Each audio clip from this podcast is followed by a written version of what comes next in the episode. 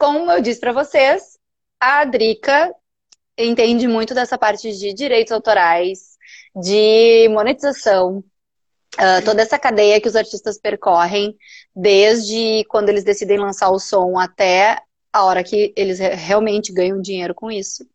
Então, a gente convidou ela para falar um pouquinho sobre essa parte. Claro que a gente não vai conseguir aprofundar muito, porque o assunto é bem extenso. Uh, precisaria de uma live, a gente até brincou aqui em off, que precisaria de uma hora em cada assunto para a gente conseguir abordar todos. Uh, mas a gente vai tentar, na medida do possível, falar pelo menos o, o básico de cada pauta. Então, Drica, obrigada por ter aceitado o nosso convite, por ter participado. E a gente queria que tu começasse se apresentando, assim, contando um pouquinho uh, como que foi a tua trajetória, esses 10 anos no mercado. Enfim, um passeio sobre o que tu já fez, as funções e como tu veio parar agora no Audioporto. Legal, legal. Posso tentar. uh, bom, quem me conhece sabe que eu não sou muito boa nisso, mas a gente tenta, né? Uh, enfim, eu sou formada em produção fonográfica pela Unicinos. Já estou atuando no mercado da música faz 10 anos já. Uh, firme e forte ainda. Uh, e, e já trabalhei com vários artistas em diversas frentes, assim, né, do mercado. Então, desde produção executiva, a tour manager, a agenciamento. Então, fui uh, pipocando, assim, entre várias, várias áreas, né, do, do nosso ramo. E isso possibilitou uma, uma visão macro aí do setor, que é bem, bem favorável, né? Então, uh, já trabalhei com comunidade ninjitsu, ainda trabalho com eles, uh, e Vanessa agora, né, junto da Audio Porto. Então, a minha trajetória na Audio Porto, ela, se, ela começou lá em 2016, né, quando a, a sessão de, o braço de editora e de gravadora na empresa foram abertos, Uh, e eu entrei e a gente deu esse início. Daí lá em 2018 eu saí. E agora, em maio de 2020, eu tive minha retomada na empresa. E a gente está aí tocando a velocidade da luz. São muitos projetos, está muito bacana. A gente está com. Acho que 2020 já está sendo muito bom, 2021, né? Sem cenários pandêmicos vai ser melhor ainda. Então, uh, Oremos. Oremos. estou atuando ali hoje na parte de label e publishing management, né, que é a parte de selo e editora.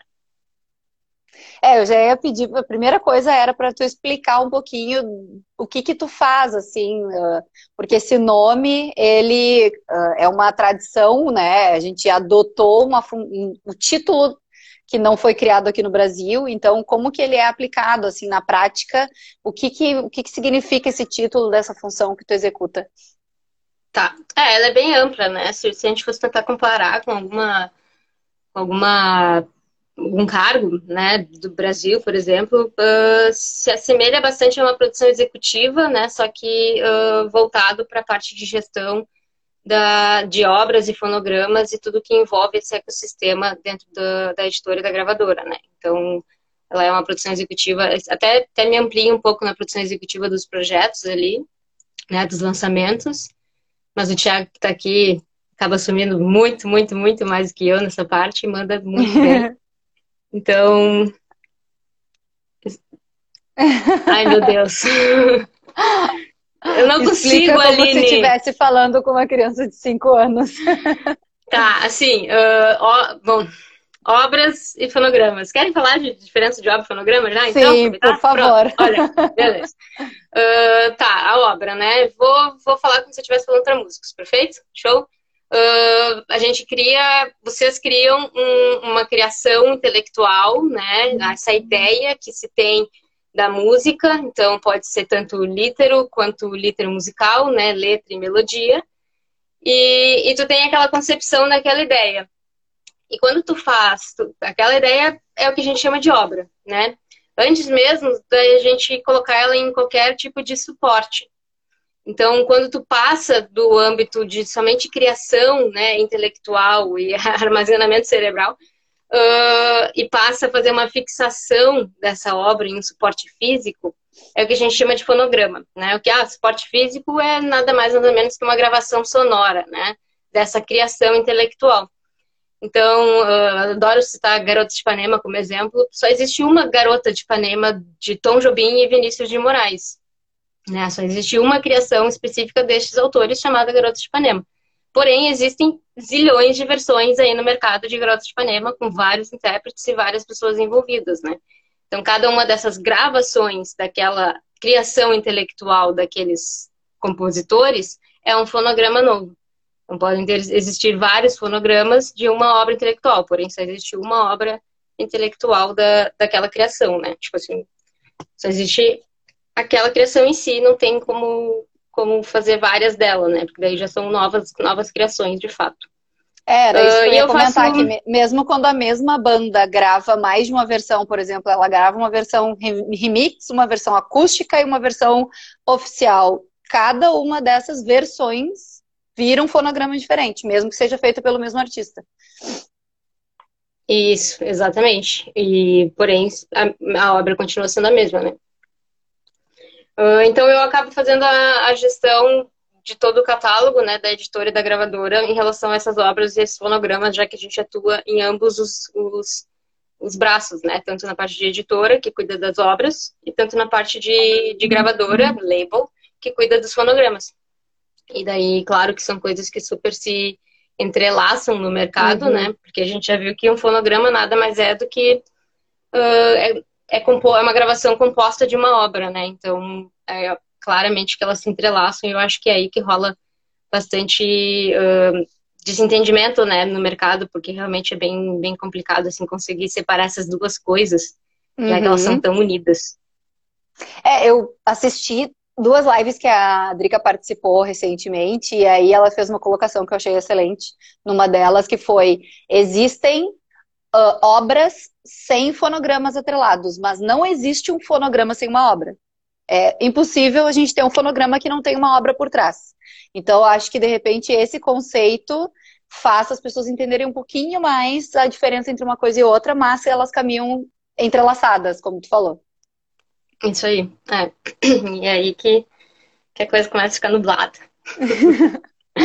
mas, um, mas é, faço, faço. Não, só para terminar então, né? Faço a gestão da, desse catálogo e faço identificação ali dos gargalos de monetização que se tem, né? Perante a utilização dessas obras, desses fonogramas, para que a gente de fato possa receber uh, de todos os meios e no que nos cabe, e de acordo com as os métodos né, de utilização dessas, dessas músicas.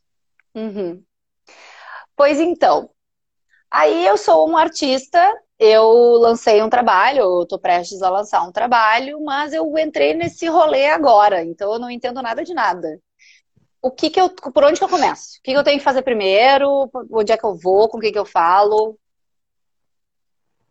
Tá. Uh, é, eu, eu diria que, assim, Uh, é porque eu, eu, tenho um contato muito, muito bom, né, lá no, com o pessoal da Sociedade de Gestão Coletiva, e, e eu tive um feedback muito, muito engraçado, assim, na, na semana passada, que foi que o nível, desculpa, o número de, de cadastros, né, na Sociedade de Gestão Coletiva, elas aumentaram de forma absurda durante a pandemia. Que e... ótimo! Que ótimo. Só que, só que daí eu, tá, nossa, que maravilha, né? E ela, é, sim e não. Porque tem gente que nunca escreveu nada na vida, nunca tocou nada na vida que tá se inscrevendo. Então. Ah. Então eu fico entre um meio termo agora. Eu diria que é fazer um cadastro e se tornar apto para conseguir registrar sua obra ou fonograma. Uhum. Mas, de repente, cria ela primeiro, então, né? Alguma coisa desse tipo. Mas, mas justamente, é, são essas duas coisas, assim, sabe? Enfim, se ter ideia dessa tua criação, que tu quer fazer, né? Uma música, uma obra, e se associar na, na sociedade de gestão coletiva. Existem sete hoje em dia no Brasil, e, e tu pode escolher a que tu quiser, todas são, são iguais em termos de porcentagem, né? Elas cobram a mesma coisa. Uhum. Tu, tu, não paga nada para se associar, é, é de forma gratuita e elas uh, recolhem 5% desses royalties, né, mais a taxa de administração do ECAD, que é de 10%. Então, o ECAD arrecada, repassa para a sociedade de gestão coletiva e a sociedade apenas distribui, né? É uma sociedade de distribuição, não é de arrecadação em si. E, então, tipo, realmente, é, é, faz muito sentido, né, que, que todo mundo esteja em casa podendo fazer todas essas criações e interesse em se cadastrar. E de fato esse número tem aumentado. Uh... Ai, mas é preciso preciso, cautela. enfim, querer, é, cautela, que, querer seguir também, né? Querer, querer, tipo assim, ah, vou criar uma música aqui, vou me cadastrar e, sei lá, nunca vou divulgar ela, nunca vou veicular ela, sabe? Mas tá cadastrada. Então, ok, vai ficar lá registrado, sabe? Tipo, daqui a um tempo a sociedade vai te retornar com o teu login para poder registrar, mas eu acho que, que tem que ver mesmo o objetivo, assim, de carreira, né? E, e uhum. de seguir, assim, porque não não, é, não basta apenas só, só se registrar, tem que, tem que ter planos para divulgar essa música, para veicular essa música e fazer uma exploração comercial em cima disso, né? É, é importante dizer que, gente, a música estar registrada, essas sete associações que a Drica citou são, por exemplo, a UBC, a Abramos. Então, vocês vão fazer esse cadastro, que seria o primeiro passo, e vão registrar essa obra, ou esse fonograma, ou essa obra eufonograma, uh, lá na, na associação. Só que se ela não for executada, ela não monetiza. Então, é, é isso que a Driga está falando. Então, não, não, adianta nada escrever uma música, registrar essa música e ficar sentado esperando o dinheiro pingar na tua conta. Não vai acontecer. É, em nenhum dos mundos, né? Porque lembrando que a sociedade de gestão coletiva, elas uh, se resume ao, ao, âmbito de execução pública, né? Uhum. Então, por mais que, que a galera façam uma, uma semelhação assim entre uma coisa e outra por causa que para distribuição digital é preciso o ISRC, uh, são coisas diferentes, né? São modalidades uhum. de exploração comercial bem diferentes uma da outra. Então, uh, se precisa do ISRC, porque é um código internacional padronizado pela ISO para registro de gravações sonoras. Então, realmente precisa, mas, uh, mas tu não vai receber pelo ECAD, né? Tu não vai receber pela UBC ali o que tu tá ouvindo no teu Spotify, por exemplo. Uhum. Então, realmente não adianta cadastrar, deixar tudo direitinho, realmente tem que se planejar para lançar, né? Se planejar para colocar isso na rua de forma bem sucedida. Bom, então já, tu já citou duas coisas que estão aqui na nossa lista de, de tópicos para serem citados. O que é o ISRC? Como que, que, da onde que ele vem? Tá. da onde que ele vem é bom. Uh, bom, é um código super antigo já. Antes ele se chamava uh, GRA, né? GRA. Uh, e daí se, se migrou para o tal do ISRC. E ele é padronizado pela ISO, uma agência né, de reconhecimento internacional, e que pôde, pôde unificar esses códigos no planeta inteiro. Agora ele vem unificando o ISWC também, que é o registro da obra, né? Sim, eu até é. anotei aqui, que é uma notícia nova, que agora vai centralizar tudo na CISAC, né? Para eles poderem centralizar a criação do ISWC e ele ficar igual, ou pelo menos mais próximo do que é o ISRC hoje em dia, né? Sim. É, ele, ele tava ficando um pouco de lado, realmente, né? Ficando um pouco para trás, assim, do, do avanço que se teve com o ISRC. Mas, uh, enfim, é uma sigla chamada para International Standard Recording Code. E é o, é o código que a gente usa para qualquer gravação fonográfica no mundo inteiro, né? Então, é, é um um código para troca de metadados entre todos os, os, setores pertinentes que precisam se trocar esses dados para uhum. monetização, para conferência de, de informações, para aferição de quais músicas que estão sendo utilizadas ou não. E, e é justamente através desse código que, que, se recebe, né? Através da execução pública, pela parte que é do, do fonograma em si, né? Então, é o CPF da música. É o CPF é da gravação. É assim que eu defino para os artistas. É. É o CPF da, da, do fonograma que vocês vão registrar, vão cadastrar lá.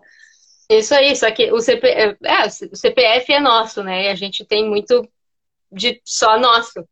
O uhum. fonograma, ele é um CPF um pouquinho maior, assim, que vai englobando vários CPFzinhos no meio. Uhum. Então, tipo assim, é um CPF daquela gravação que tem a Amanda envolvida, que tem eu envolvida, que tem o fulaninho de tal envolvido. Então, uh, é realmente ali onde, onde vai constar, constar todo mundo que participou uh, relacionado aos direitos conexos, né? Agora ela me pergunta, direitos conexos? Uh... Exatamente. eu vou dando as deixas, eu vou dando as deixas. Né? é que uma então... coisa vai levando a outra, é Exato. é inevitável. Exato, é. Então, né, todo mundo que está ali atrelado aos direitos conexos, uh, que na execução pública são produtor fonográfico, intérpretes e músicos executantes. Então, é dividido ali na cadeia, né, entre, é bem especificada esse, esse, essa parte, que é de 41,7% para os produtores, 41,7% para os intérpretes e 16,66% aí para os músicos executantes e ou derivados dessa cadeia, né, arranjadores, produtores musicais. Então, uh, vai, vai ficar listado ali todo mundo que está participando disso, para que todo mundo possa receber de forma justa, né? Mas lembrando que a pessoa pode estar listada ali, mas ela tem que estar cadastrada para poder rece receber, né? Então, tipo, ah, o músico executante que tocou lá e que, ah, eu não vou me cadastrar nisso aí, ele não vai receber, e vai ficar ali retido por cinco anos, depois vai virar do Roberto Carlos, do sei lá de quem que tá no topo da, da cadeia. Anitta. Da Anitta, é, por aí vai, entendeu? É, é, é importante dizer, gente, que assim, ó, não são só os compositores que precisam fazer esse, esse cadastro nas associações. Todo mundo que produz de alguma forma música é, o ide... no mundo ideal, deveria estar cadastrado. Então, por exemplo, eu toco violão, eu não componho e eu não canto, eu não faço parte de uma banda. Eu sou, eu, eu faço frila. Eu vou lá e gravo uh, fonogramas com bandas. Eu vou para dentro do estúdio e eu gravo. É, é disso que eu vivo. Eu sou músico executante. Então, eu preciso ter esse, esse cadastro em uma das associações para que quando aquela banda, aquele artista, for registrar, for, for cadastrar o fonograma, ele me coloque lá, para eu poder receber também, porque eu tenho esse direito. Então, não é só quem compõe, não é só quem canta que precisa se cadastrar, é todo mundo que faz parte desse, desse ciclo, dessa cadeia que, que grava uma música, que produz a música, como a Drica falou, os produtores fonográficos, os arranjadores, todo mundo tem que estar tá cadastrado para receber. Senão, não tem mágica, né? Ninguém vai bater na sua porta. Mas uh, é, é, complicado isso, né? Porque tem, tem, eu já vi gente reclamando que, enfim, nunca ganhou um tostão na música, mas eles perguntam, tá, tá cadastrado? Tá com um cadastro ativo, né? Legal, tá, tá cuidando disso, tá, tá aonde o dinheiro está? Ah, não, não estou. Eu, bom, então realmente não fica difícil, né? Não, não tem como receber dessa forma. E, e é, é super, isso. super simples. É, é um cadastro. É, eu conheço duas das principais associações, o sistema deles, mas eu acredito que as sete devem ser muito semelhantes. Tu vai fazer esse cadastro, vai enviar a documentação que eles solicitam, vai enviar os teus dados bancários e a maioria delas só deposita o teu dinheiro de acordo com o calendário de pagamentos do ECAD. Então, assim, é, é, é muito simples, gente. Não é um bicho de sete cabeças. Só que não, é como a Drica disse, ninguém vai bater na tua porta. Tem que prestar atenção nessa parte. É. Eu tenho um, tenho um colega, que eu não vou dar nome aos bois, que, que a gente vive insistindo para ele, né? Inclusive, uma das pessoas da Sociedade de Gestão Coletiva fica tipo assim, cara, eu super quero te pagar, mas dá para tu te cadastrar, por favor? Porque senão eu não tenho como. Então... Será que tu poderia, por gentileza? Ele, ele vai sacar aqui para ele, mas enfim. tem um comentário, tem uma galera que tem uma grana boa retida e não sabe. Sim, porque daí o que acontece? Digamos que eu canto e a Drica gravou o violão da minha música. Minha gata tá tentando comer o fone e eu tô brigando com ela. Eu vi que ela tá passeando por aí. tá. Uh, e aí eu, eu gravei uma música, fui lá, cadastrei meu fonograma, tudo lindo, coloquei o nome da Drica como músico executante. Só que a Drica não tem cadastro. Então vai ficar lá, como ela disse, retido por cinco anos, a grana da Drica, de todos os artistas que ela gravou, guardadinha lá na associação.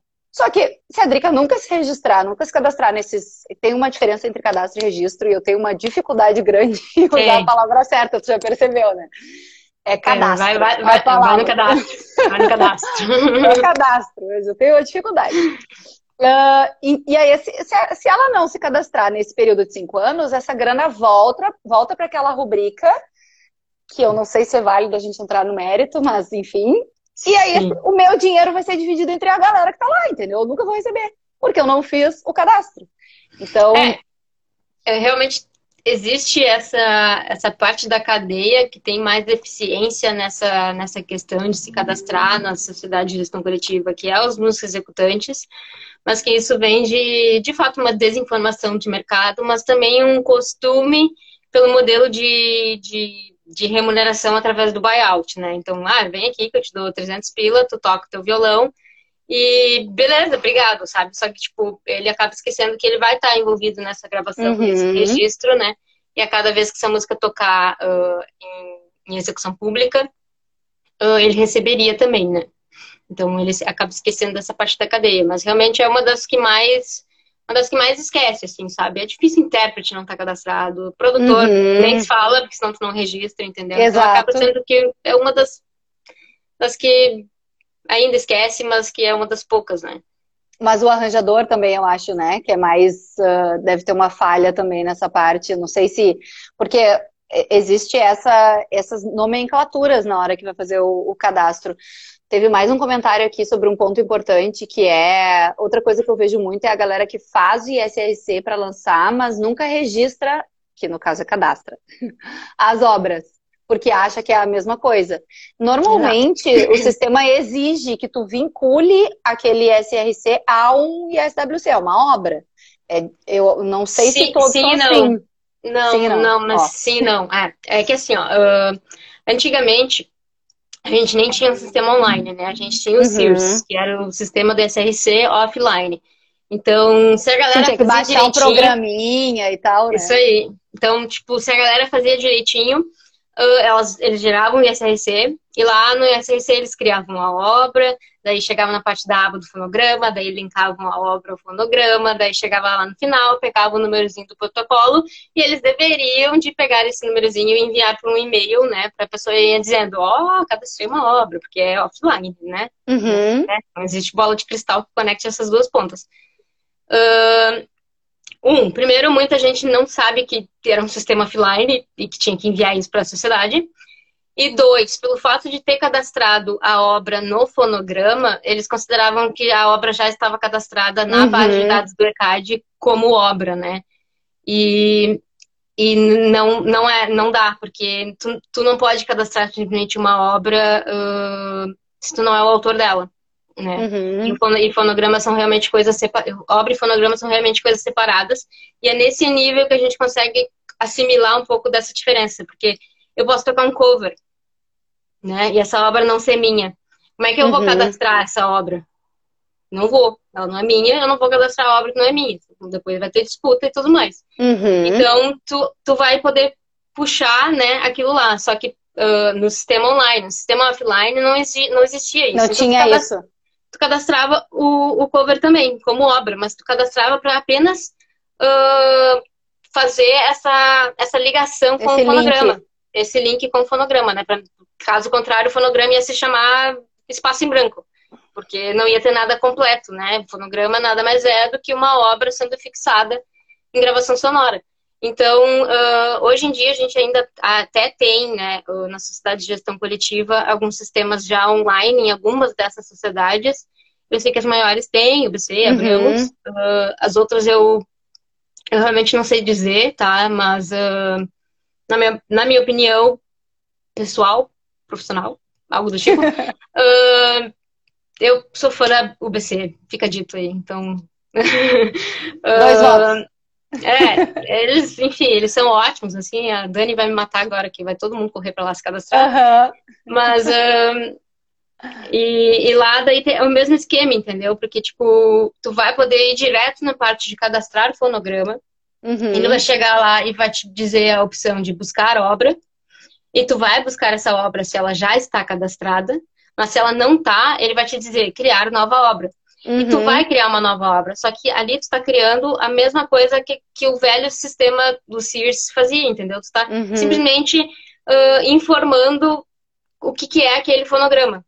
Né? E tu não está efetuando, de fato, o cadastro da obra. Lá no, no velho Sears, por exemplo, tu tinha que enviar o fonograma, o, por, por e-mail, no caso, e tu já aproveitava e enviava a tal da ficha 158, né? Que era o cadastro autoral. Então, uh, realmente são coisas separadas ali, mesmo na criação do, do ISRC, e muita gente confunde. No momento que tu vai cadastrar é. o fonograma, ele te pede para cadastrar uma nova obra, mas aquilo ali não é o cadastro da obra. No mundo ideal, que é, é bom dizer que a realidade não é assim, mas no mundo ideal, se eu escrevi a música, se eu criei a obra, eu vou lá e cadastro a minha obra. quando a pessoa, outra pessoa, que, que pode ser eu mesma, a minha própria banda, ou não, no caso de outra pessoa e outra banda estar uh, gravando essa minha composição, essa outra pessoa que fez lá, criou um fonograma que vai registrar, que vai cadastrar o ISRC, aí ela vai vincular na minha obra que já está cadastrada. Então, esse é o mundo ideal.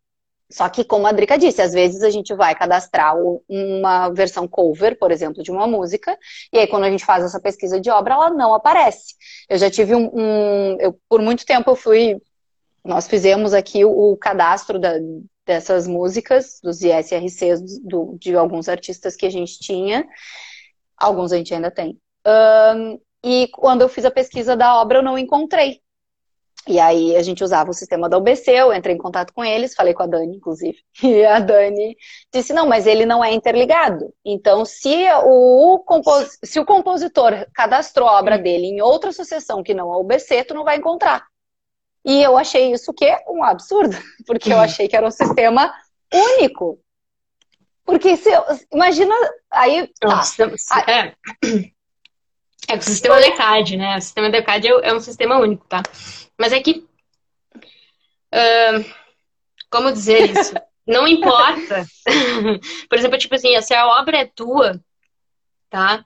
E tu, e tu não achou. Quer dizer, desculpa, se a obra é de outra pessoa e tu não achou lá no, no na, na plataforma da UBC essa obra, ele vai te pedir para criar uma, tu vai criar, tu sabe quem é o compositor, tu sabe quem uhum, é o. Uhum. Todas as informações tu vai criar, e daí o próprio match ali do, do, do, do ECAD, vai fazer é... software, ele faz a, a, ligação, entendeu? Porque essa obra não é tua, então não cabe tu sim, sim, sim. Se o autor resolveu ser, sei lá, budista e não quer saber de dinheiro e não quis cadastrar, é, é a escolha dele, tá ligado?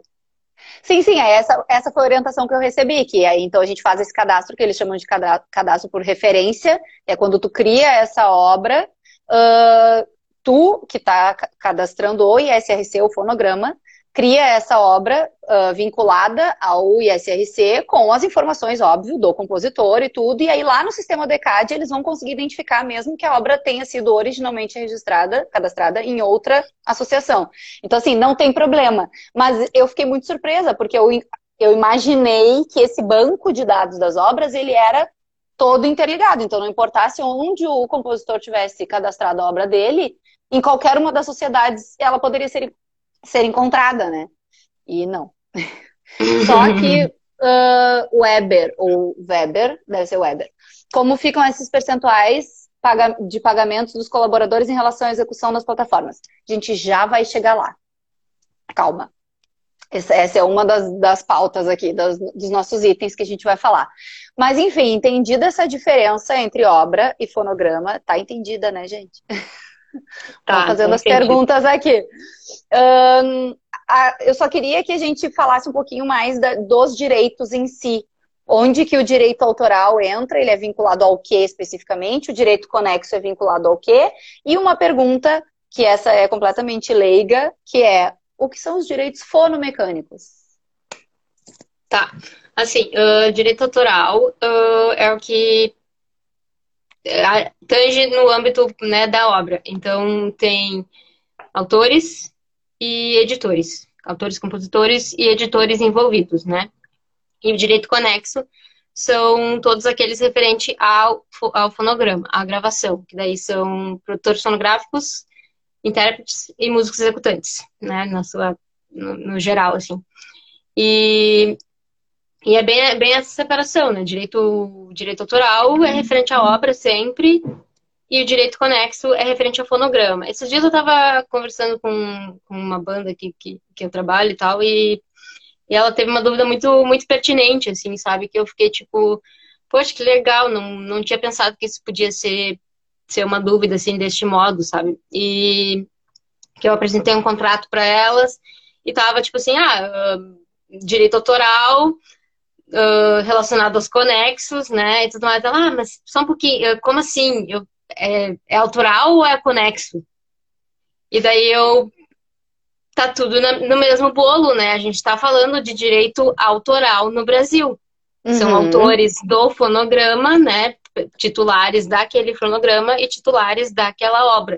Então é tudo, tudo no mesmo bolo, né? A lei vê tudo como. É porque conexo vem de vizinho, né? Vem, é um uhum. apêndice do direito autoral.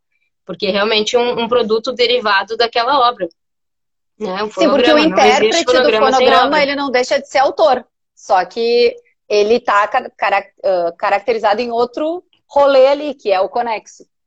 Sim, é, justamente. Então, tipo assim, uh, conexo vem de, vem de, vem de apêndice, sabe? Tipo, é tu, realmente faz tudo parte do direito autoral no Brasil, lei 96, 10, 98, e, e que, tipo assim, não existe fonograma sem obra, então não tem como os direitos conexos serem uns direitos, jurisprudências Soltos. completamente separadas, uhum. se não existe uma coisa sem a outra, né? Então eu, eu fiquei, poxa, legal, alguém né, me mostrou um, um ponto a mais para se explicar, assim. Mas uh, essas são as, as maiores diferenças, assim, sabe, no que tange direito autoral e o direito conexo. Apesar de estar tá tudo no mesmo voo, a gente faz uhum. essa separação de titularidade ali, de nome, para conseguir operar no mercado mesmo, né? E qual era a outra pergunta? O fono mecânico. Ah, o fono mecânico. Fono mecânico. Vamos lá, fono mecânico. Assim, gente, fono mecânico é direito de reprodução, tá? Direito de cópia. Ele vem lá da época que a gente fazia CDzinho físico, distribuía nas lojinhas Carrefour, nas estantezinhas da, da Americanas. Na Multissom. Na Multissom, tá? E, e que todo mundo fica mais pensando, assim, na parte de, de gravação, né? Tipo assim, ah, então eu vou ter o, o CD do, do, do Michel Teló lá na, na, na estantezinha do Carrefour, né? Só que o Michel Teló, ele na maioria das vezes ele é só intérprete, né? Ele não é compositor. E o direito de fonomecânico é pela, pelo direito de reprodução, né? Pelo direito de cópia dessas obras. Então a gente, a gente sempre a gente vai ter esses direitos envolvidos sempre que uma obra for não vou dizer copiada, for reproduzida, é, né, em reprodução, não é reprodução de dar play, né? É reprodução de e, Mas vale então, só para as cópias físicas? Não, não, direito de cópia. Por isso que hoje em dia a gente fala muito de direito fonomecânico no digital, né? Uhum. É justamente isso. Uh, a gente começou com uma cadeia lá em do, anos 2000, né? Com né, o Napster chegando com a pirataria. Uhum. E nos mostrou que todo mundo é louco por conteúdo livre. E, e daí veio o o Spotify, que na verdade já existia desde 1900 alguma coisa, e que veio identificando esse gargalo no mercado e lá em 2006, eu acho 2007, alguma coisa assim, começou a implementar esse modelo de negócios. E lá em 2012, que é o que a gente chama de virada do digital, né? Que o sistema literalmente pegou. Uhum. Então, uh, e ele só que ele veio veio meio que ignorando essa parte da cadeia autoral, né? Veio só focando na parte de, da gravação em si. Então, por exemplo, ah, quando tu, tu distribui a música, né, de forma independente, não vou nem, nem entrar no âmbito major e Não, não. É, mas uh, de forma independente, por exemplo, então tu vai lá e sobe na tua agregadora, na tua distribuidora, e tu, quando tu, tu veiculou isso, teve alguns streams, tu vai ver que ali naquele painel mesmo da tua distribuidora, da tua agregadora, pingou alguns pilas, né? Esse, esse direito é só referente ao fonograma. Aquela, aquela receita que tu obteve é só referente ao fonograma, né? Então, tu como intérprete e produtor fonográfico vai receber aquilo, ou se tu tiver um selo, né, uma gravadora, alguma coisa assim, a tua gravadora vai receber e então te repassar de acordo com o contrato que foi celebrado entre, entre vocês, né? E, e até um certo, um certo momento, assim, uh, da, da, desse negócio, desse modelo de negócio chamado streaming, uh, a cadeia autoral foi ignorada, né? Então, obviamente que as editoras e os compositores e intérpretes, na medida que a coisa foi crescendo, eles foram tentando uh, se reposicionar nesse mercado. Tem uma amiga que diz que o direito autoral vem sempre a rebote, né, da tecnologia, reboque, desculpa, a reboque da tecnologia e, e, é isso aí, tipo, vai vir o novo, o novo negócio, o novo player, alguma coisa assim, e daí que os compositores e editores vão de atrás para tentar reaver, né? Uhum. Sim, no, então, no, na, na, base eles nunca estão inclusos. Sempre tem que é. correr atrás para solicitar o, pô, isso aqui também é meu.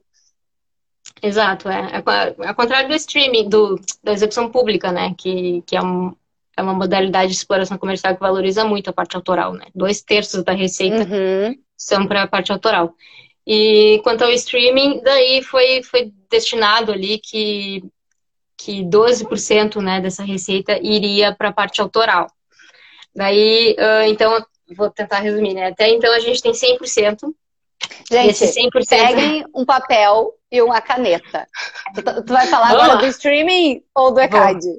Não, do streaming? Tá, então tá a pessoa foi lá, entrou lá no painel da One RPM, que é o mais conhecido, CD Baby, que são os distribuidores. Para quem está muito perdido nisso, tem um vídeo no nosso YouTube, tá? Foi lá, enviou a musiquinha, a musiquinha pingou no, no Spotify, lindo, maravilhoso. Ela foi ouvida algumas vezes, muitas vezes, e Muito. apareceu uma grana. Tá, aí a gente entra nas porcentagens. Dessa grana é o que a a Drica vai explicar agora, do streaming, tá? Vai. Vai. Uh, vai. Tá, assim, são 100% né, da receita que pingou lá no, no, no, nas plataformas digitais. Eu vou só fazer um adendo que cada plataforma é uma plataforma, tá? Mas em geral, essa é a fórmula. Uh, 100%, tu vai diminuir 30% que vai ficar para a própria plataforma, o Spotify, Deezer, uh, YouTube, né, qualquer DSP. Uh, desses 58, daí 58 vai para a parte conexa, né, fonográfica, que vai para aquele painel da tua agregadora, que tu Ou seja, vocês não estão nem sabendo desses 30% que ficou para DSP lá, que ficou para o Spotify, Sim. tá? O dinheiro que cai lá no painel de, de vocês da One já é só esse 58 que a Drica tá falando. Sim. E daí, daqui, uh, daquele 58 que chegou ali no painel do One, é referente ao fonograma em si. E nos sobra 12, que é referente à parte autoral daquela música que está sendo executada. Desses 12, aí é, é, é o, outra parte complicada da cadeia. O, né? o BO. Desses 12, é, desses 12, uh, não lembro que ano foi, tá? Mas enfim, eu acho que faz uns 4, 5 anos atrás que, que a Oi, uh, a Oi, é uma plataforma da Oi, alguma coisa assim, teve uhum. um, um, processo junto ao ICAD, né, e tudo mais, para que fosse verificado a presença de execução pública dentro do streaming, se havia de fato, né. E foi, foi, foi decretado lá que, que sim, que havia, né, no âmbito do direito autoral, primariamente, que era o, o caso daquela, daquele processo, né? Então, foi decretado que 3%, ou seja, 75,25% desses 12 que nos sobraram, uh, 25%, 3%, vai para o ECAD a título de execução pública dessa parte autoral, tá? Dessas obras. Esses 9% que sobraram, eles são a parte fonomecânica das obras, o direito de reprodução de de cópia dessas obras né, envolvidas nessas gravações e que devem ser pagos a editoras e aos compositores. Só que uh, quem é compositor direto, quem é autor direto, não consegue ter acesso a essa receita se não for representado por uma editora que esteja cadastrada na UBEM ou que possua sua própria editora, né, para daí se cadastrar em Abramos Digital, Socimpro uhum. Digital, que são coisas diferentes da área de execução pública, são CNPJs diferentes, são empresas diferentes, voltado para modalidades de negócio diferente. Então, uh, e, e, tem algumas outras modalidades também que é possível, que daí entra na parte agregadora, que é aqueles OneRPM Pro Publishing, né? Uhum. Tem a assim. CD Baby Pro também. Isso, é, que daí isso é para recolher esses 9%, tá? Então, acaba, né, enfim, quantos que eles pegam lá para recolher nota? É, para vocês entenderem, a galera que envia a música independente, ou seja, vocês mesmos fizeram envio de vocês, vocês não têm uma gravadora por trás, não tem editora por trás, vocês são sozinhos neste rolê musical, uh, esses 9% vocês não, nunca vão receber. A não ser que vocês contratem esse serviço com a agregadora, caso a agregadora de vocês tenha. Então, se vocês usam, por exemplo, a CD Baby, eu sei que a CD Baby tem essa função. Não sei quanto custa, eu não sei como eles cobram, porque com certeza eles não vão fazer esse repasse de graça. Então, vocês teriam que ir atrás disso. Mas, esses 9%, caso vocês não tenham uma empresa que faça isso especificamente, eles ficam. Ficam aonde, Drica, esses 9%? Uh, Boa pergunta. Na, não, ficam lá na plataforma, ficam diretamente na plataforma. Ficam Até dentro do Spotify. Isso. Até que, que literalmente seja feito as conferências de dados, né, através da back-office, que é uma plataforma de uma ferramenta de processamento de dados, uhum. para que se verifique de fato a quem quem é os titulares daquilo, né? Porque realmente a cadeia só, só paga para essas pessoas uhum. que têm esses contratos junto com a back-office, junto com as plataformas. Então, tipo assim, uh, não é não é a única opção para os autores diretos, né, que, que, que façam através das agregadoras. Mas, por exemplo, se tem uma quantidade significativa de, de obras, né, que se está ativo na cadeia e tudo mais, há a possibilidade de criar a sua própria editora, né, ficar, ficar no âmbito só das suas obras, que eu acho que é uhum. para isso que vai servir mesmo, e daí fazer um contrato com o Abramos Digital ou Sucinco Digital, que vai poder recolher esse 9% de forma. Né? E daí é, uma, é, é, um negócio realmente focado nisso, né? E criado uhum. para isso. agregadora digital, a gente está, enfim, colocando os, os, pés pelas mãos ali, né? E pedindo uhum. que, que uma agregadora, uma editora atue num âmbito que, que não lhes Não é o deles. Uhum. Exatamente. Bom, então tá. Então, do 100% do streaming, 30% fica para o Spotify, por exemplo, 58% é o que é pago para o artista, 12%, dos 12% que sobram, 3 vão para o ECAD, 9 são esses direitos que ficam aí que a gente precisa achar uma forma de receber. Bom, anotar. Tem uma, tem, tem uma pergunta muito boa ali sobre os retiros. quanto desses... tempo? É, eu não uh... quis te perguntar, porque eu fiquei com medo. Não, é uma pergunta muito boa, né? Porque, na verdade, a primeira pergunta seria: uh, há retidos nessa cadeia, né? A gente está tão acostumado a perguntar se há retidos na execução, na execução pública. Uh, assim, há retidos, tá? Só que não é um sistema tão bem formulado, né, quanto o nosso sistema de gestão coletiva no, no, na execução pública, que é um sistema elogiado mundialmente, né? E, uhum. Então, vai de plataforma para cada plataforma, tá? E normalmente se consegue resgatar relativamente ok lá do passado. Eu acho uhum. que de, 2000, de 2012 para trás, eu acho quase improvável. Mas uhum. de 2020 para 2012 é possível, mas vai de cada plataforma para cada plataforma. Porque realmente são acordos feitos uh, individuais. Então, e tem plataformas que, por exemplo, são super difíceis de pagamento, são super difíceis de comunicação, sabe? Tipo, uhum. ah, eu sei que a Deezer uh, é uma plataforma que, em relação aos direitos fonomecânicos, uh, elas são mais, mais complicadinhas, assim, mais truncadas de conseguir uh, recolher esses retidos, né? De ficarem esses retidos lá para trás mas uh, vai de caso a caso, assim. Normalmente, uhum. quando vocês fizerem estes acordos, né, ou, por exemplo, abrir essa editora uh, e ir lá na Abramos Digital, na Socimpro Digital, ou fizerem esses acordos digitais ali com, a, com as agregadoras, uh, vai ter que se informar as obras, né, que tu tem titularidade, que tu quer recolher esses fonomecânicos, para daí que, que essa empresa consiga agir em teu nome e tentar buscar o máximo de retido possível em termos de tempo, né.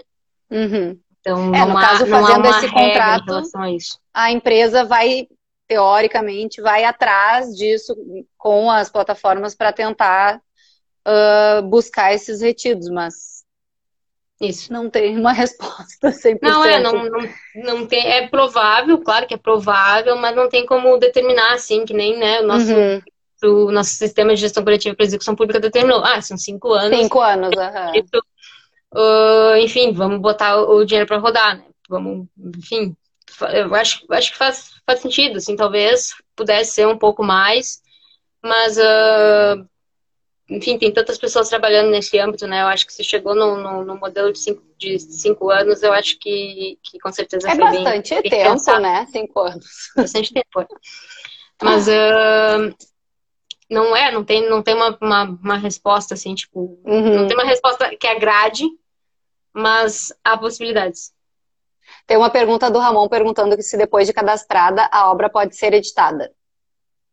Pode ser editada pelos seus titulares. Pelos seus titulares. Editores, editores e compositores, autores. Sim, mas no caso de, por exemplo, eu compus uma música, eu fui lá e cadastrei a obra, tá? E aí depois disso surgiu uma oportunidade de eu me vincular a uma editora, e aí, por algum motivo, decidimos que todas as minhas obras vão ficar vinculadas a essa editora. Como que funciona esse processo? Eu tô falando alguma bobagem, tá. porque eu não, não, não muito é... desse assunto. Não, eu acho que tem que ver só se, se, se a pergunta dele é de editada de edição de editora ou editada de edição de cadastro, né?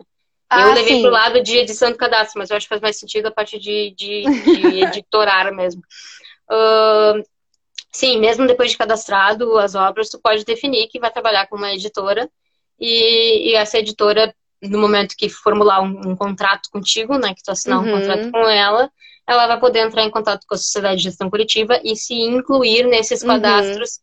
de obra para poder uh, explorar comercialmente e patrimonialmente isso e também uhum. poder receber o, os adventos. Né? Uhum. Inclusive, se esse contrato tiver uma duração e eu quiser depois mudar de editora, eu posso, né? Sim. Acabou meu contrato, faça a troca, enfim. Ramon, Depende não sei do se... contrato, mas assim. É, né? Depende tipo, do contrato. Se ele tiver um... É, se ele tiver uma duração pré-determinada e vocês não quiserem renovar. Estou entrando já nessa, nesse detalhe, mas o Ramon respondeu é. ali de cadastro. Então, eu acho que era a tua, tua resposta. Ah, tá. Sim, pode, pode, pode editar lá, é, pode editar e tudo mais. Uh, mas não tem muito que se vai editar, né? Porque, tipo assim, quem é o autor daquela obra? Qual é o nome da obra e quem é o autor? Porque é, a não ser que você tenha esquecido de incluir o nome de alguém, ou sei lá. É, mas enfim, esqueceu, cada, esqueceu cada associação. Um autor, mas... é, acho que a associação talvez tenha um sisteminha próprio para fazer essa edição, pode ser que seja online, simples ou não. Então, acho que teria que entrar em contato com a associação que a música está uh, cadastrada. Olha o Thiago. Thiago, Thiago tocando pilha. Uh, só, só lembrando que, né, ah, vamos, vamos editar lá o cadastro da obra e inserir um, um, amigo aqui que resolveu colaborar, resolveu ser parceiro e daí fez as coisas Muito importante. amor e tu vai retornar, né, com, com a, a, a, titularidade dessa obra em conjunto, né, e não faça isso, meu amigo. Uh, não, não, não, é, tipo assim, como, como explicar, né? Se tu criou aquilo, se tu ou uma ou tu e mais alguém criou aquela criação intelectual, é de vocês e no momento que vocês fazem esse tipo de, de negociação, né, simplesmente por, por uh, moeda de troca, né, da, da nossa cadeia no, no fora, assim, que nem, uhum. que nem uhum. galera de estúdio que pega moeda de troca em produtor fonográfico do ISRC, sabe? Tipo, vocês estão nesses, nesses dois âmbitos. Galera que não tem nada a ver, que fica como produtor fonográfico só para receber, porque não recebeu naquele ato daquele, daquela prestação de serviço, né? Ou ah, os autores que de algum modo tu quer homenagear, tu quer contemplar, tu quer agradecer, mas que de fato eles não construíram aquela obra, eles não criaram aquela obra, eles não é aconselhável que eles estejam envolvidos, porque no momento que se faz isso, você está entregando a titularidade, está uhum. assumindo e declarando que a titularidade dessas duas coisas são dessas pessoas também. Então a Sim, obra não, não tá importa quais são que... as razões que tu tinha perante a lei, essas pessoas têm tanto direito quanto tu. Então, Exato, tem uma história que eu acho que é a Dani que conta, inclusive. Gente, a Dani que a gente tá falando, ela trabalha na UBC, tá? Eu não sei qual é o cargo dela. É gerente geral da filial do Rio Grande gerente... do Sul. Então, a, então, acho que é a Dani que conta essa história. Que teve uma situação de um artista que queria registrar a música e ele queria colocar lá, registrar a obra, e ele queria colocar lá na obra o nome dele e o nome da mãe dele. Cadastrar. E aí, cadastrar. Me corrige todas as vezes, eu, eu juro que eu quero. Eu acho que eu falo registrar também várias vezes, nem te Qual é, vamos, vamos explicar para as pessoas por que, que não é registrar. Tá, por quê, assim, Porque registro de propriedade intelectual, uh, hoje em dia, se baseia muito na, naquela situação que a gente tem com a Biblioteca Nacional, né? De, daí, isso sim é um registro de obra intelectual, né? Eu estou registrando essa obra em um órgão que vai armazenar isso para que num futuro, se haja uma disputa, tu possa uh, ir lá na biblioteca, pegar esse registro e dizer, ó, oh, foi em 1998, uhum. dia tal, com esta partitura aqui. Uh, é, isso tipo não é certidão de nascimento. Do, é, não, da... é não, não chega nem nisso, né? É que é, são, são, são termos técnicos mesmo, né? Registro uhum. Se remete muito a essa parte de propriedade intelectual, né? De, de, de se apropriar dessa propriedade intelectual. E cadastro é literalmente um cadastro, né? A gente vai ali, uhum. preenche um formulário, faz esse cadastro, esse cadastro e recebe o códigozinho de, de retorno desse cadastro, que é o ISRC e o SWC. Então, é mais essas duas diferenças, assim, primárias, assim, né? E só para finalizar, o, o registro na Biblioteca Nacional não é obrigatório, tá, gente? Tipo assim, ah, mas se eu não registrar e alguém pegar e usar minha música, eu vou me ferrar. Não, não necessariamente. Pelo contrário, hoje em dia o mundo digital uh, se faz muito presente em todas as nossas vidas, então é possível que, que haja comprovação de outros meios, né? Inclusive, se tu quiser enviar um pacote fechado por correios para ti mesmo e não nunca abrir, vai ficar com aquela data daquele envio, já é uma comprovação de direito autoral uh, prévia àquela que está sendo contestada, né? Então, Ou seja, vocês não precisam sair dessa live e correr é. para a biblioteca, tá?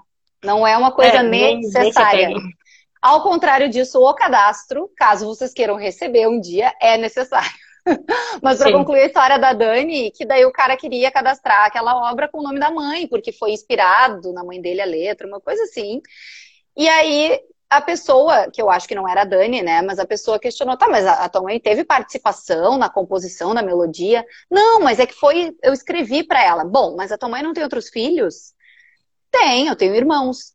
Pois é. Então significa que a partir do momento que a tua mãe morre, a parte dela dessa obra vai ser dividida entre os dependentes dela, que são os filhos. Isso quer dizer que quando a tua mãe morrer, tu vai ter uma parte, a outra parte vai ser dividida com outras pessoas. Porque quando a gente morre, o que é nossa, de nossa titularidade, se for um bem, ele é dividido entre os nossos dependentes. E aí o cara repensou e desistiu da ideia. Então, só para vocês entenderem a importância que é o nomezinho de quem vai lá no, no cadastro da obra. Sim. É, não é, não tem, não tem só esse ponto, né, que é tipo assim, ah, tu vai dividir monetariamente com quem quem estiver envolvido, né, ou posteriormente com seus sucessores, caso a pessoa vá a, venha a falecer, né.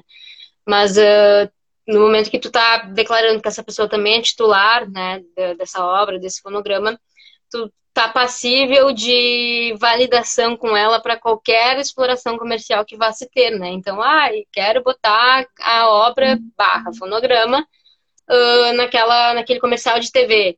Fala com a mãe do carinha, porque uhum. a mãe do uhum. carinha tem que autorizar também. Então, claro, a não ser que ela esteja representada por uma editora, né? Mas normalmente sim, sim. Quando, quando essas pessoas são feitas só para homenagem ou moeda de troca, alguma coisa assim, elas acabam realmente ficando fora da cadeia e só vem a botar empecilho, assim, né? Na hora que a, a coisa for realmente fluir. Então, seguindo, a gente explicou a, a, divisão da porcentagem do pagamento do streaming. Eu queria que tu explicasse do ECAD, das associações, tá. como é que é a divisão. Tá. De execução pública em, em geral, Isso, né? exatamente. Tá. Uh... Vamos voltar uma casinha. Defina a execução pública. Que a gente já falou isso várias vezes aqui. Tá. Putz. Uh... Execução pública. É quando há a reprodução de, uma, de um fonograma ou de uma obra em como é que é que se fala na lei? Não, não vou lembrar, mas enfim, espaços de. Local de frequência pública. Local de frequência pública, isso aí. Esse é um termo assim, ó, redondinho. Então, ah, numa loja, local de, frequência pública. Num parque, é local de frequência pública. Num cinema, é local de frequência pública. Então, foram se enquadrados, né, vários locais, vários uh, venues, vários, enfim, uh, sites, vários, tem vários nomes para isso, uh, dentro da, do que se enquadra como frequência, uh, frequência pública, assim, né, lugar de frequência pública, e foi se feito esses acordos com, com o ECAD, né, a maioria é rádio também, frequência pública, TV aberta ou fechada, né, frequência pública. Escola, e... igreja. Isso aí. E, e daí, bom, acho que por isso que se, que se começou a levantar a possibilidade de haver frequência pública no streaming, né, porque tu pode simplesmente estar num parque, estar numa escola, estar numa loja, loja e, e bar, por exemplo, é uma coisa super uhum. comum, né? Taca ali o Spotify e acha que não deve pagar para ninguém. Então, realmente, eu acho que foi super válida a discussão. Há opiniões super adversas, né, a essa, essa questão. Há quem acha que sim, há quem acha que não, não convém o caso aqui. Mas eu acho que a discussão é válida. Uh, é, enfim, lugar de frequência de execução pública é isso, entendeu? Se, se enquadra em lugares de frequência pública coletiva aí, que nem a Amanda falou. E a, a divisão dessas porcentagens é, é, o seguinte: a gente tem uh, um terço da receita, né, de, de execução pública, vai para a parte conexa, lembrando, produtor fonográfico, intérprete, músicos executantes, e dois terços dessa receita vai para a parte autoral, tá? Uh, editoras, compositores e autores. Quando um fonograma é executado, porque um fonograma tem a obra e a gravação, né? O direito autoral e o direito conexo. Quando tu tá num show ao vivo e é uma interpretação de uma obra, não importa de quem seja, não há a reprodução de um fonograma, não há uso daquele fonograma. Então, vai ser 100%, né? Três, três terços uh, para a parte autoral. Vai ser 100% da receita para a parte autoral. Não há divisão daí para a parte conexa. Gente, no site do ECAD, que é super completo, tem uma coisa que eles chamam de rubricas. Lá aparece exatamente o que está enquadrado em qual rubrica, como que eles pagam cada uma delas, porque como a Drica falou, show está em uma rubrica, uh, bares está em outra rubrica, loja, barbearia, sei lá o que mais está em outra. Cada uma tem um tipo diferente de cobrança, de arrecadação e, de, e uma data diferente de pagamento, porque o calendário tem datas diferentes para cada uma dessas rubricas. Então, leiam, entre no site do ECAD, que é ah. bem informativo, bem fácil, e para vocês entenderem melhor essa parte, porque ela é bem complexa, assim, de datas, de, de uh, qual rubrica, cada coisa está em qual rubrica, enfim. Mas o resumo é isso que a Drica falou. Tem os dois tipos. É, e, só se certificar uh, realmente o calendário de pagamentos, né? A gente falou, tá, da divisão da, da, dos dois pagamentos, do streaming e do ECAD. E aí, como que as pessoas recebem. Eu acho que é a, a, o que já teve, já teve perguntas sobre isso, foi uma das principais perguntas que eu recebi, porque a gente, uh, na divulgação, a gente dizia que era do direito autoral a monetização, que era um assunto que eu também já tinha prometido falar uh, num vídeo do, do YouTube. Então, acho que a gente pode ir para essa parte. Acho que separa, de repente, o ECAD e depois o streaming, ou ao contrário, tu que sabe. Mas como que as pessoas fazem para receber efetivamente esse dinheiro? Uma parte a gente já falou, na verdade. Tá. É, pois é. Não sei até que ponto que eu, que eu repito aí. Mas, tipo assim, para receber é aquela, aquela questão que a gente já falou, né? Para receber a execução pública, tem que estar cadastrado nas sociedades. E as questões do streaming é aquela divisão entre uh, autoral e parte fonográfica, né? Que que a parte fonográfica tu vem através do próprio distribuidor, própria agregadora, e vai para para gravadora, se tiver, ou vai direto para ti, intérprete. E, e, essa é a parte que vocês dizem, ah, então os músicos executantes não recebem no stream. É isso aí. não existe uh, direito conexo a título de execução pública no streaming. Né? É para essa modalidade de exploração não existe direitos conexos no streaming.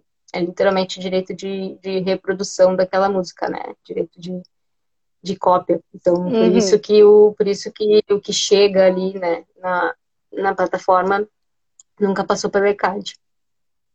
É, então, então, assim, quando vocês fizerem essa associação, seja OBC, seja Abramos, enfim, qualquer uma das sete que vocês escolham, vocês vão alinhar com essa associação a forma de pagamento deles, que em geral é enviar os dados bancários e, de acordo com o calendário de pagamentos, vocês vão receber em conta os direitos autorais, de acordo ah, com a execução achei, pública. Achei, achei, que a pergunta era mais complicada que isso.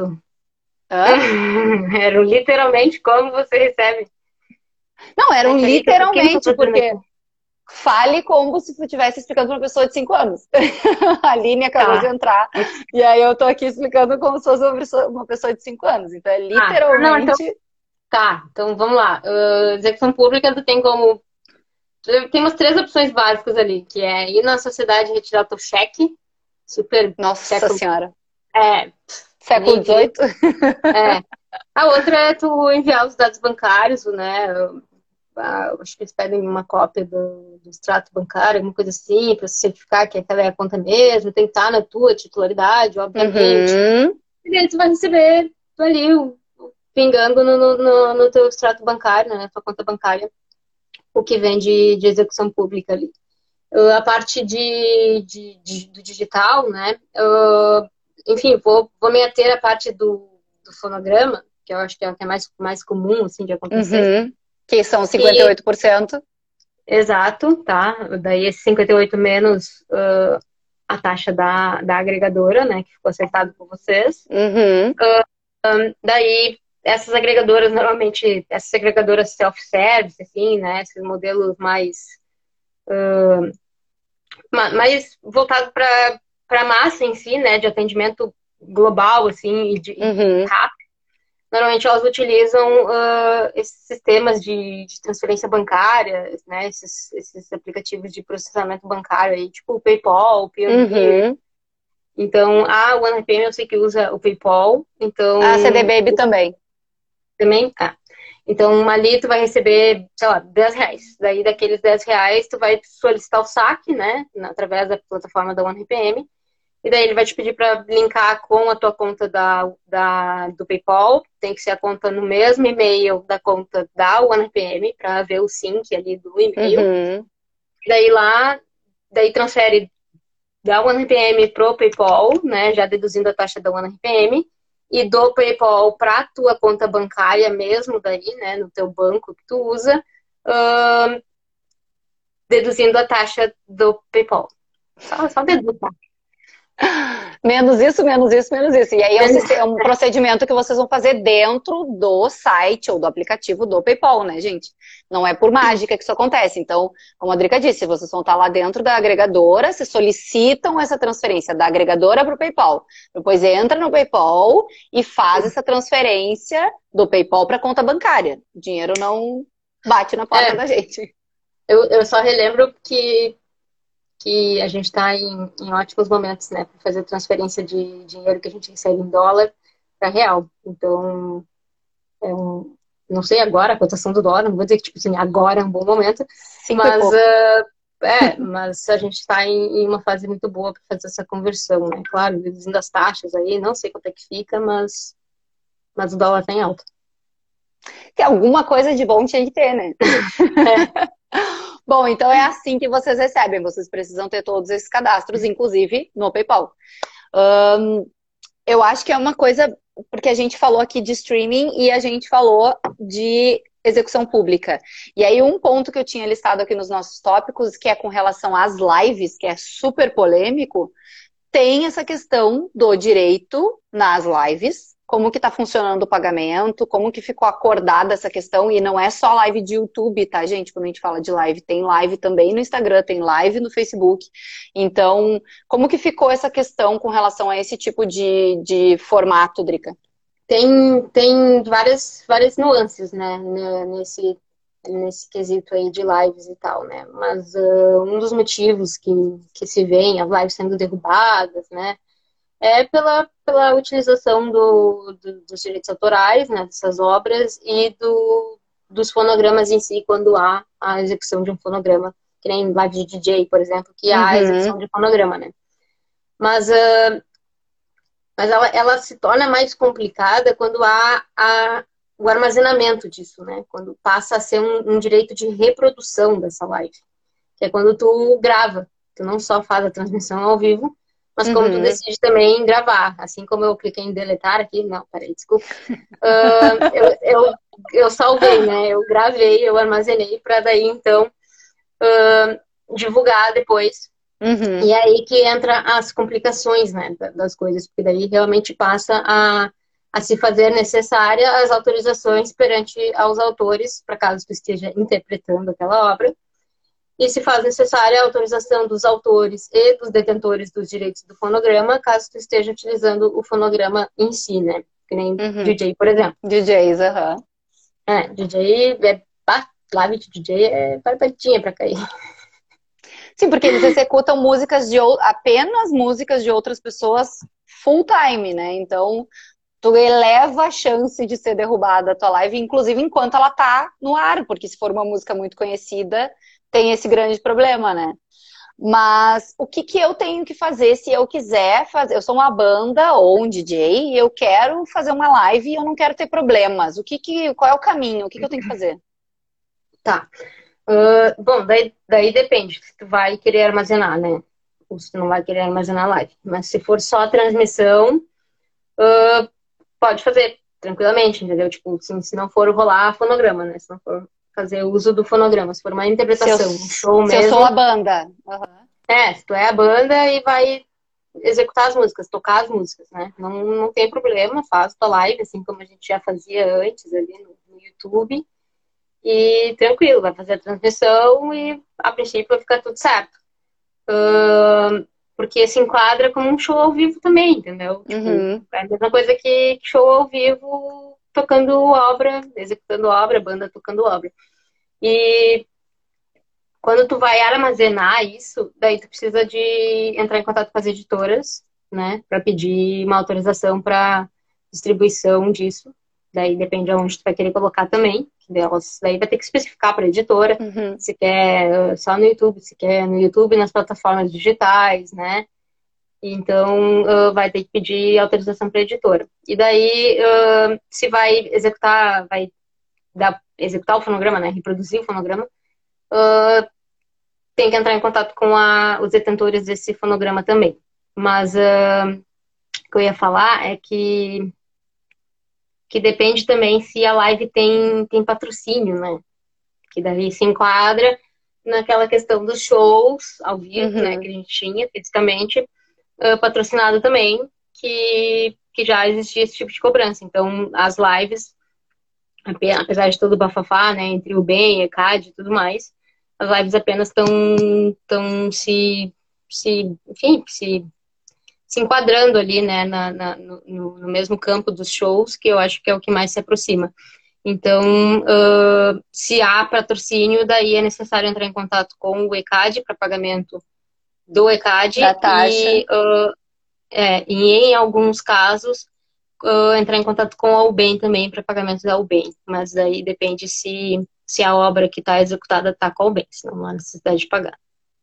É, então a maioria, a, ma a maioria das lives dos artistas que, para quem a gente está comunicando, não tem, infelizmente, patrocinadores. São apenas os artistas mesmo, ali com, no máximo, parceiros, né? Mas não uma pessoa, de fato, colocando dinheiro. Mas com relação a pedir a autorização, é, eu vou executar, sei lá, vou fazer uma live de duas horas, eu vou executar 20 músicas cover. Uhum. Cada, cada uma dessas músicas, dessas obras, tá num rolê diferente, tá numa editora diferente. Uh, eu tenho que entrar em contato com todas elas. Eu tenho 20 músicas para executar. Isso, sim, sim, no vai... caso de eu deixar a live gravada depois. Sim. Viram? é, essa é a sim. forma correta de fazer isso, caso vocês não queiram que a live de vocês seja derrubada, porque tem grandes chances disso acontecer. É tem nuances. Mas, aí, falei, mas né? quem é que tem, envia tem isso depois para a plataforma? Aí, aí é o que eu ia entrar. As tá. várias dessas nuances é a diferença entre essas plataformas, entendeu? Porque daí, enfim, assim como a gente já vê hoje em dia, né, existe a possibilidade de, de, de fazer uso de covers no YouTube. Né? Então, uhum. uh, há essas nuances entre as plataformas e, e, o YouTube se torna uma, uma ferramenta relativamente possível devido ao Content ID ali, que tu passa a, a ter a opção de não derrubar aquele conteúdo, apesar de ele estar usando, usando o teu conteúdo, uhum. e sim uh, transferir a monetização, né, de um canal ao outro. Então, é, é uma escolha da editora na programação, né, na configuração do Content do ID Content mesmo. ID, uhum. Mas a maioria das vezes, a não ser que sejam obras super super, super populares, né? Enfim, ou que tu esteja uh, linkando essa obra com algum uso que possa atingir os direitos morais, né, desses autores, tá lá, sei lá. Enfim, qualquer coisa que vai atingir os direitos morais dele, daí a maioria das vezes eles fazem transferência de monetização mesmo do que, do que derrubar, sabe? Que significa, gente, só para vocês entenderem, que significa que é, o, artista foi lá, fez uma live, cantou um cover, aquele vídeo que fica lá no YouTube, ele vai gerar dinheiro, ele vai ser monetizado. Claro, se o canal desse artista já atingiu os pré-requisitos para monetização que tem no YouTube, se tratando de YouTube, tem pré-requisitos para monetizar o canal que vocês podem consultar lá na plataforma. Mas nesse é, caso, vai. Uh, não, é que essa, essa monetização do YouTube ela é, ela é, feita em duas partes, né? Ela é uma plataforma uh, voltada para para veiculação de vídeo, né? Ela primariamente foi criada para o vídeo, daí eles se fragaram que um produto audiovisual é, é feito com áudio. Música! Olha que mágico! com, com, música, com trilha, com qualquer tipo de, de, de gravação sonora, né? E não, não visual. Então, uh, eles começaram a sofrer uma pressão ao longo do tempo para começar a valorizar essa cadeia também. E, e, essa monetização do canal que é feita ali, que você tem que atingir os requisitos e tudo mais, é uma, é monetização mais voltada para o conteúdo de vídeo que tu tá divulgando, né, que tu tá veiculando. Então, tipo assim, para os artistas independentes que querem receber através dos plays do YouTube também, mas eles não possuem um canal monetizado, é possível receber através da agregadora no momento que tu faz a distribuição digital desse fonograma também. Então, dá até provavelmente alguns vão ver que há uns, uns, uns, resquícios ali do YouTube, né? E daí eu dou a dica de que uh, nunca poste o vídeo antes de distribuir digitalmente a música, né? Porque daí isso não tem retroativo. É, aparece não, algumas, não algumas agregadoras, uh, como a CD Baby, envia uma notificação pro canal quando ele publica um vídeo com uma música distribuída pela CD Baby. Ele, ela é tipo reivindicando os, os direitos daquele, da música daquele vídeo.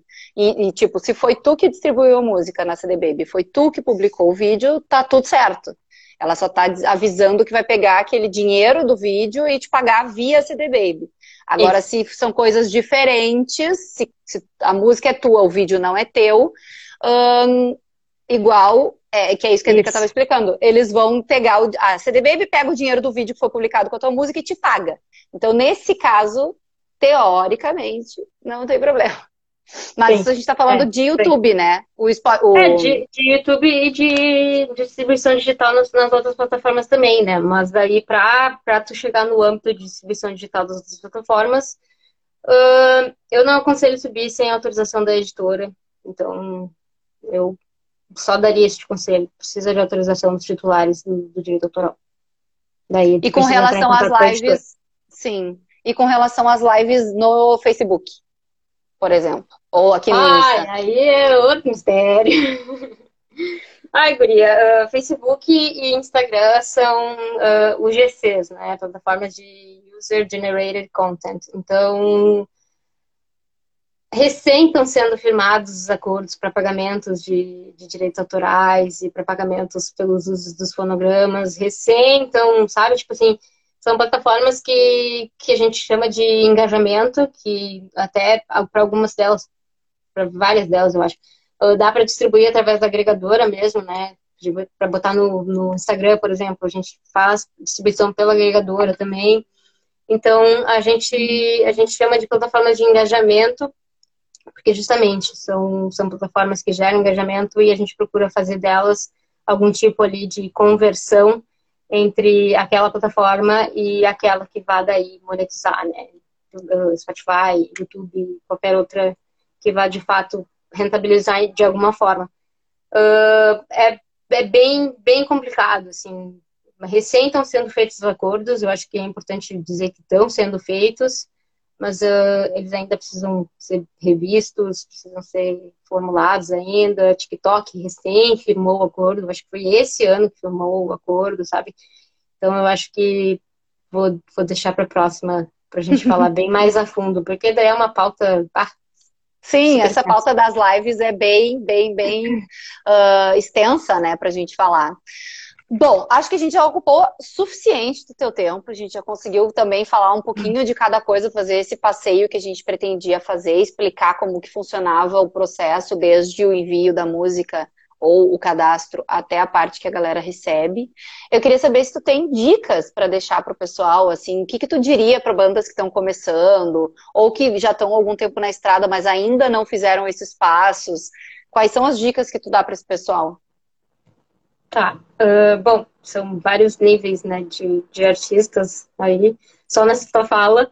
Mas, uh, mas ai, galera, eu acho que, tipo assim, um, uma dica mais valiosa, assim, é que precisa ter planejamento, sabe? Porque as coisas precisam começar a fazer sentido. Eu acho que há, surgiu uma necessidade enorme, assim, da gente uh, passar a conseguir se monetizar, né, se rentabilizar através desses ativos na área da música. Então, uh, valorizar mais o seu produto em si, né, sua criação e realmente entender que, que aquilo é, é, um, é um produto e ele precisa ser comercializado, né, e toda boa comercialização envolve planejamento, envolve marketing, envolve promoção, envolve estudo, eu acho que tem que estudar a área que tu está atuando, sabe? Porque não tem como tu só se ater à, à execução artística, né? Só se ater àquilo realmente que tu faz. Ah, não, eu só toco violão. Porque por mais que tu não vá executar as outras áreas, por mais que tu entenda que a gente vive numa cadeia e que é super importante a função de todos nós aqui, né, num ecossistema, e que tu quer colaborar com essas pessoas, eu acho que entender do teu ramo, e qual a real função de todas aquelas pessoas que tu precisa, facilita o trabalho de todo mundo e só tende a, agregar, sabe? Porque a pior coisa que tem é artista contestando o, o teu papel ali e tu querendo dar dinheiro pro cara. Poxa! Então, eu acho que estudo e planejamento é, é a minha dica principal. Então tá, eu quero te agradecer muito por ter topado, por ter feito toda essa função para a gente conseguir dar seguimento na live, que no início, para quem não estava, a gente teve um problema de conexão, e aí no fim a gente acabou fazendo a live aqui do Insta, do Insta da Drica.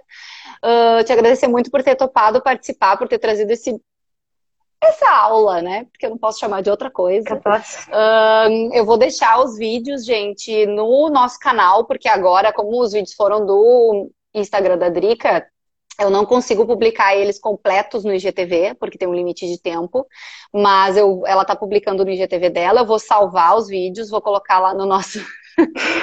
tu para! Vou colocar lá no nosso YouTube e também no nosso podcast. Quem curte ouvir por podcast, a gente tem um podcast do projeto. E vai estar tudo lá para vocês ouvirem. Quero agradecer de novo a Lollipop, que a gente tem um patrocinador de Luquinhos, Drica. Um, e é isso, obrigada pelo teu tempo, que eu sei que é super corrido. Parabéns uh, por, por todo esse, esse trabalho que tu faz e por ter dividido isso com a gente. Capaz, eu que agradeço o convite. Adorei, adorei essa troca. Então tá, gente, obrigada por todo mundo que assistiu, mandou perguntas. O resto do, dos vídeos estão no nosso IGTV, no YouTube, no podcast. Procurem lá e assistam. Um beijo. Super, super aconselho olharem os outros, os outros vídeos aí, os outros, as outras lives. Obrigada. Beijo. beijo a todos, galera. Valeu.